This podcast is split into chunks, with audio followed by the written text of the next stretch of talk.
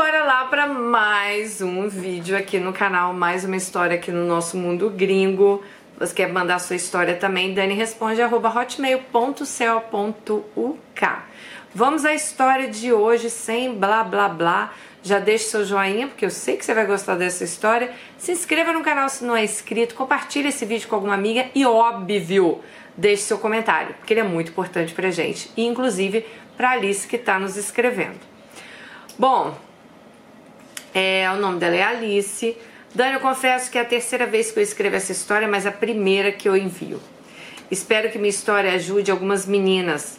Mas tem uma brasileirinha especial que eu gostaria que um dia, quem sabe, ela veja esse vídeo e ajude de alguma forma para ela saber que é possível seguir em frente. Tenho 38 anos, é, hoje em dia eu sou casada e tenho uma filha linda de 4 anos. Vamos lá, minha história. Nasci de uma família classe média numa cidade não muito grande, onde se leva muito em conta o sobrenome. Então foi uma daquelas crianças que tinha que se portar de uma determinada maneira, pois agir diferente seria inaceitável para alguém da minha família. Era um código de comportamento bem rígido, mas entre nós as coisas eram mais leves. Sei que é confuso, mas era assim. Eu e meus primos não podíamos brincar com ninguém que não fosse da família. Tínhamos exatos oito amigos que não eram da família sanguínea, e sorte que éramos em 18 primos. Minha mãe e as irmãs dela eram todas professoras, então os primos na mesma faixa etária tinham que estar na mesma sala. Então, qualquer lugar fora da nossa rua, do nosso bairro, tínhamos que seguir nosso código de conduta. Minha família sempre foi comandada pelas mães, então decisões importantes eram tomadas em família, sério mesmo. Gente, ela falou, se fazia uma reunião entre nossos pais para decidir qualquer coisa que achassem importante. Se eu arriscasse criar um lema para a forma que vivíamos, seria família acima de tudo. Ninguém é maior do que a família. E temos que estar juntos. Juntos sobreviveríamos ao mundo. É sério, eu cresci assim. Mas meu mundo ruiu muito cedo. Eu não seria uma Alice, ela disse. Lembro do meu pai e minha mãe falarem que meu tio, marido da irmã da minha mãe, tinha sido preso por roubo. E lembro muito dos meus primos chorando.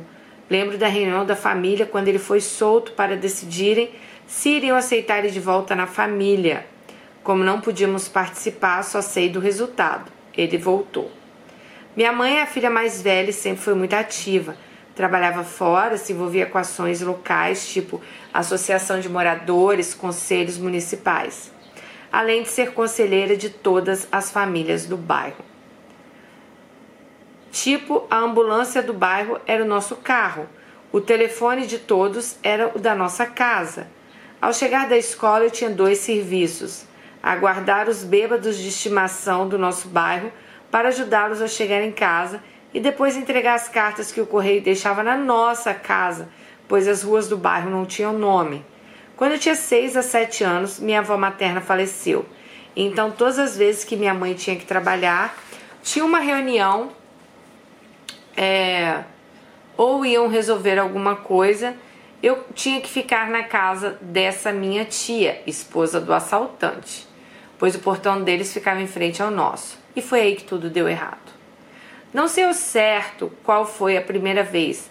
Achamos que estávamos brincando em frente da casa e ele mandou o filho mais velho dizer que precisava da minha ajuda e eu fui. Dani, até hoje não sei como ele fez.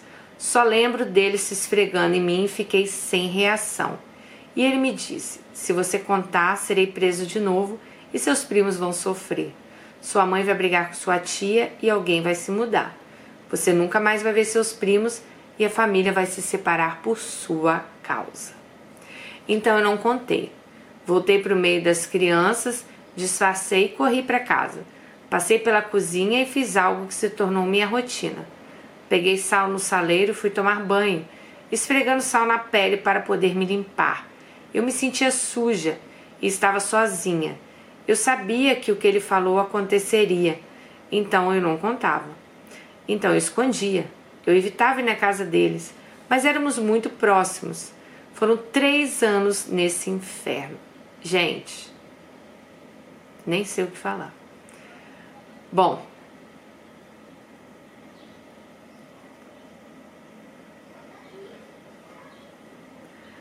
ela colocou uma parte aqui que ela falou: Dani, eu nem sei se você se você quiser contar, você conta. Eu vou contar porque eu acho que é importante. Vou tentar não falar as palavras que estão aqui, mas vocês vão entender. Esse abuso acontecia todos os dias, todos os dias, em uma parte da casa dele que estava em obras. Ele já tentou, né, fazer o finalmente lá com ela, tá? É... E ela conseguiu. E ele conseguiu. Mas a maioria das vezes ele pedia para ela fazer com a boca. Vocês entenderam, né? Bom, por causa disso, eu comecei a engordar. Fazia tudo para ficar em casa o máximo possível. Mas por causa dos compromissos da minha mãe, isso era quase nunca possível. Então ela tinha que ir para casa dessa tia todos os dias. Ai, meu Deus. Eu já tentei me esconder dele, inclusive numa pilha de roupa suja na casa dele, mas nunca consegui escapar. Eu sabia que era errado, mas eu não queria separar minha família. Foi quando eu aprendi a usar minha primeira máscara, e foram tantas daí para frente. Meu irmão e minha irmã já eram adolescentes, e além da fase de namoradinhos, os dois tinham os compromissos deles. Meu pai era caminhoneiro, minha mãe estava sempre ocupada. Ninguém tinha tempo de olhar para mim, e eu não queria mais vidas ferrada, ferradas por minha causa. Eu sabia que se eu seguisse o roteiro do comportamento, eles não olhariam para mim. Frequentávamos uma igreja onde ensinavam para as crianças que Jesus protege quem é bom. Se algo ruim te acontece, foi por você ter sido uma criança má e por isso Jesus mandou aquele castigo. Isso somado a que não se deve adulterar, nem fazer sexo antes do casamento, que Deus é implacável nesses casos. Então, no geral, minha família não olhava para mim e a igreja não tinha nada para mim, a não ser a certeza da condenação. Então, para que, que eu ia lutar? Aceitei o fardo. Isso foi até meus 10 anos, quando ele fugiu, pois foi pego em flagrante fazendo a mesma coisa com outra criança. Até meus 24 anos eu não dormia, na verdade. Eu desmaiava de exaustão. A cada 15 ou 18 dias, no mais, era uma vigília, pedindo a Deus para não acordar na manhã seguinte a sensação é que ele iria aparecer no meio do nada. Dani, depois que esse inferno começou, é, até os meus 20 anos, eu não tive um momento de espontaneidade. Cada passo, cada movimento que eu dava era calculado, planejado, para que eu não levantasse a menor suspeita. Mas comecei a ter um outro problema, pois minha família, que era muito apegada e religiosa, começaram a achar que eu era lésbica pois eu não tinha namorado, somente amigos, usava blusas largas, calças largas. Eu literalmente desaparecia no meio das minhas roupas. Por quê? Porque ela queria, né? Ela não queria que o corpo dela as pessoas vissem com desejo, já que ela passou tantos abusos, né? Bom, é... Até que com 19 anos, gente, ela foi estudar numa outra cidade. E ela foi dividir apartamento com os primos que eram filhos desse homem, tá? E ele veio no final do ano para a formatura do mais velho. Entrei em pânico. Morávamos em quatro num quarto e sala. Quando abri a porta do apartamento, ele estava sentado de frente para a porta com uma Bíblia na mão. Minha vontade ali era gritar e bater nele, mas sabe, eu virei uma boneca de pano e congelei. Uma das minhas tias me fez inclusive tomar a benção dele. Fiz e fugi dele o máximo que pude. Não fiquei sozinha com ele nunca mais. Me casei oito anos atrás e ele disse que iria no meu casamento, mas graças a Deus não apareceu. Nesses anos pensei em suicídio inúmeras vezes e de várias formas. Por três vezes mandei todo o cenário. Mas Deus sempre viu alguém para me resgatar no último minuto. Eu não queria me matar por medo dele, mas eu estava cansada.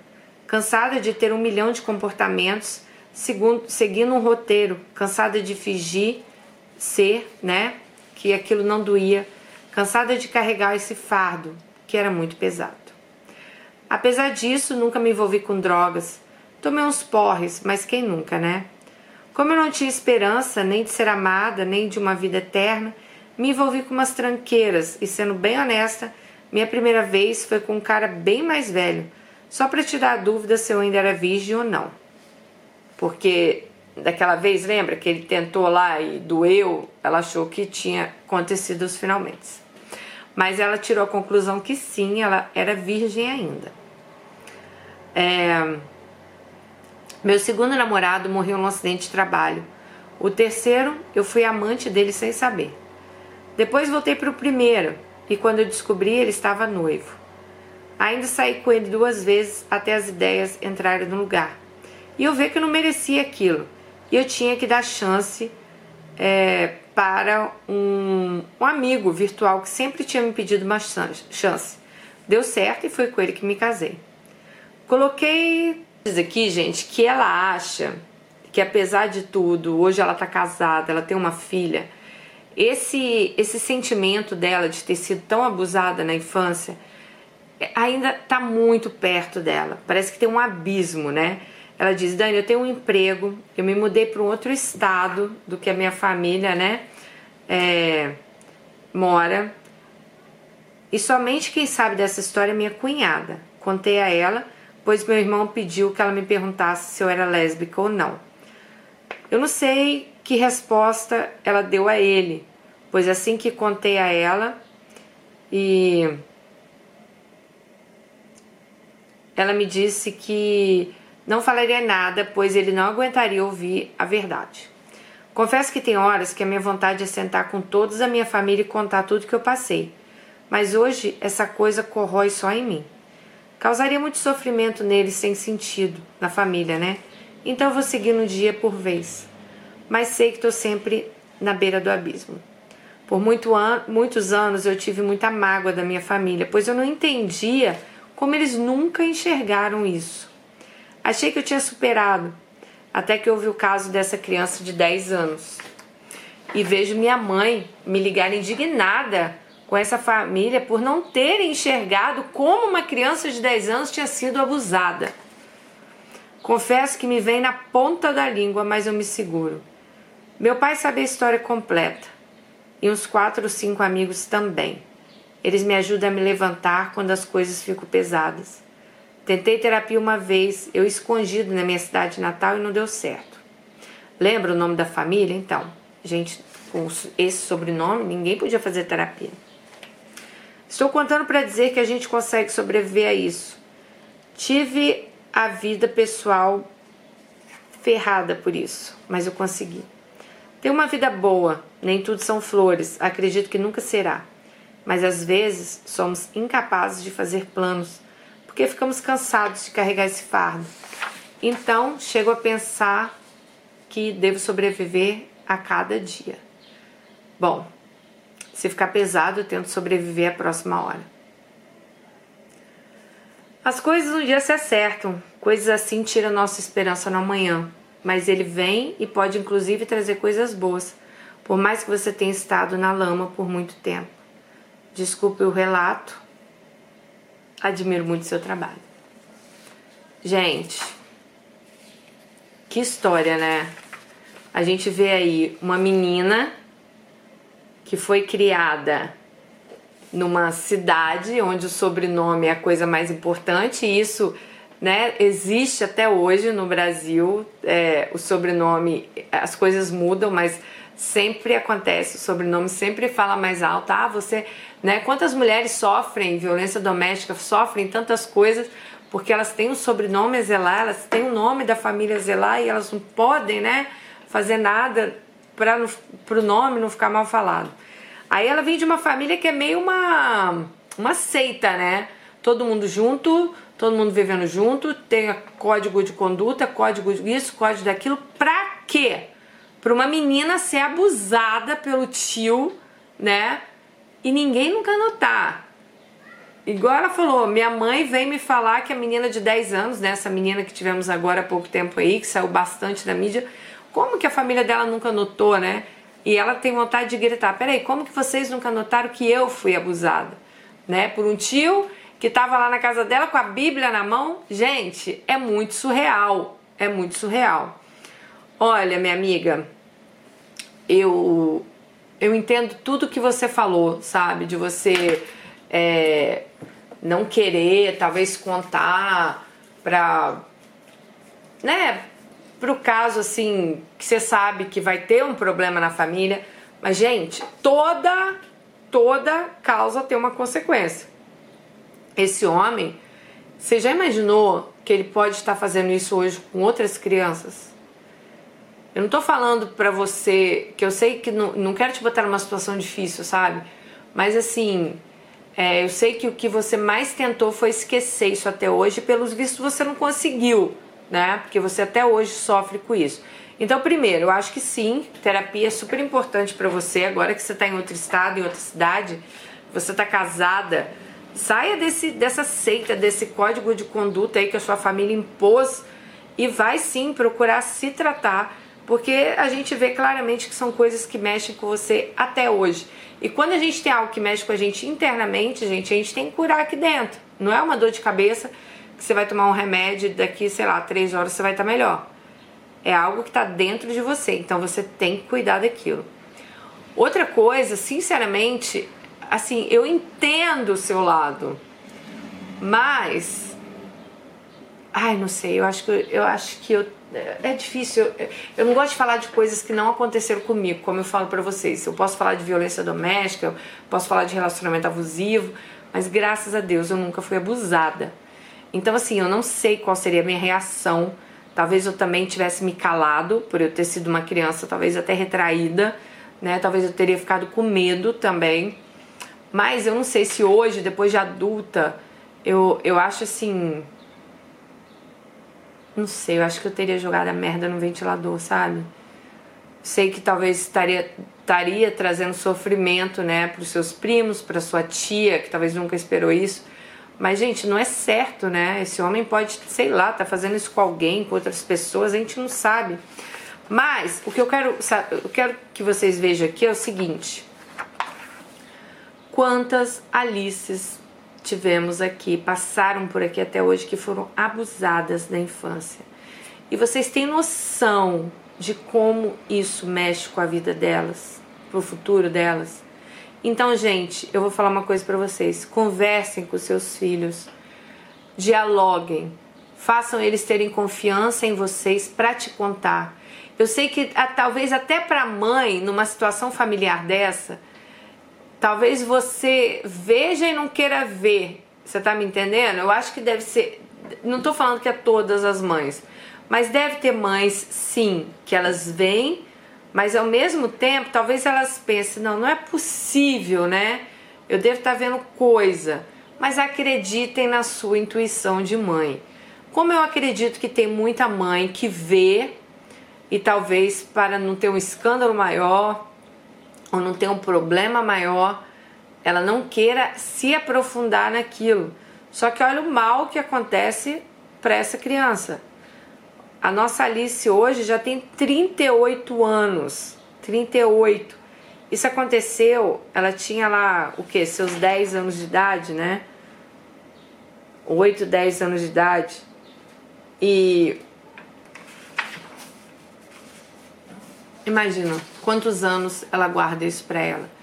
E, gente, se você tá vendo um comportamento diferente no seu filho, se seu filho não quer muito ir pra casa daquela pessoa, se você tá vendo, né, ele mais retraído, procure saber o que está acontecendo. Não feche os olhos de vocês para os problemas, tá? Por mais que talvez você pense, não é possível, isso não está acontecendo, não tem como, tipo, nossa, o tio dele vai. Quem essa menina de 10 anos mesmo, quem fez os abusos foi o tio, que já falou que provavelmente o avô e o filho do avô também. Então assim, é, não tentem tapar o sol com a peneira, não tentem assim não ver o que está acontecendo. Eu sei que deve ser muito difícil, né? A gente olhar e pensar assim, não, eu não quero nem ver, eu não quero nem pensar que isso possa estar acontecendo. Né? Olha o tamanho do problema para a família. Agora, não é justo deixar uma criança passar por isso.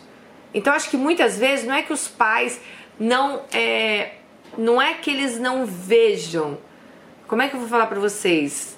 Não é que ah, eu vi, vou deixar quieto. Não. Eu acho que eles acham que é algo tão sobrenatural, tão surreal, que muitos pais devem achar assim: não, eu tô vendo coisa da minha cabeça. Realmente isso não tá acontecendo. Não vou entrar, talvez, nesse mérito com meu filho, não vou. É, não vou traumatizá-lo. Mas muito cuidado, gente. Muito cuidado com o que vocês acham que não vê. Se você tá vendo um comportamento diferente, algo assim, procure saber. E sim, gente, denuncie. Denuncie porque, né, eu sei que seu caso aqui já se passou alguns anos, você tá até hoje aí tentando esquecer, mas eu acho que sim, a gente tem que denunciar porque um homem desse ele é doente, né? Um homem que pega uma sobrinha, que pega, né, ele foi preso por tentar fazer a mesma coisa com outra menina. É difícil. Ai, Alice, eu espero que você um dia consiga, né, esquecer isso, como diz você, um dia de cada vez, uma hora de cada vez. Isso deve ser um fardo bem pesado assim para sua vida, mas que você consiga seguir em frente, né, com a sua filha, com o seu marido e que dê tudo certo aí na sua vida. Um beijo para vocês e até o próximo vídeo. Tchau.